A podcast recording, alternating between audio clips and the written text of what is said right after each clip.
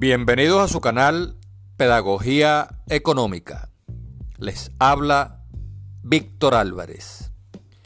En los hogares venezolanos sobra mucho mes al final del salario. El Banco Central de Venezuela y el Instituto Nacional de Estadísticas dejaron de publicar el costo de la canasta alimentaria familiar. Los únicos datos disponibles son los que genera el Centro de Documentación y Análisis para los Trabajadores, el Sendas, cuyo último reporte indica un costo de 470 dólares para una canasta familiar de 4 o 5 personas. El salario mínimo debería ser equivalente al costo de la canasta familiar para ese número de personas, pero actualmente no alcanza para comprarla.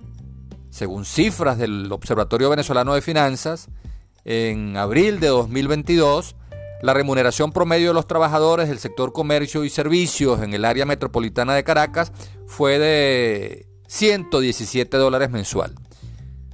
Cifra que apenas cubre el 25% de lo que cuesta la canasta alimentaria familiar completa.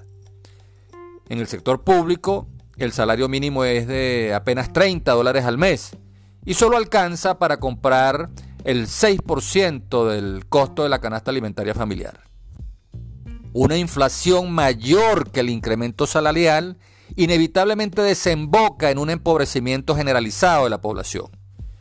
El salario real rinde menos y no alcanza para pagar todas las cuentas.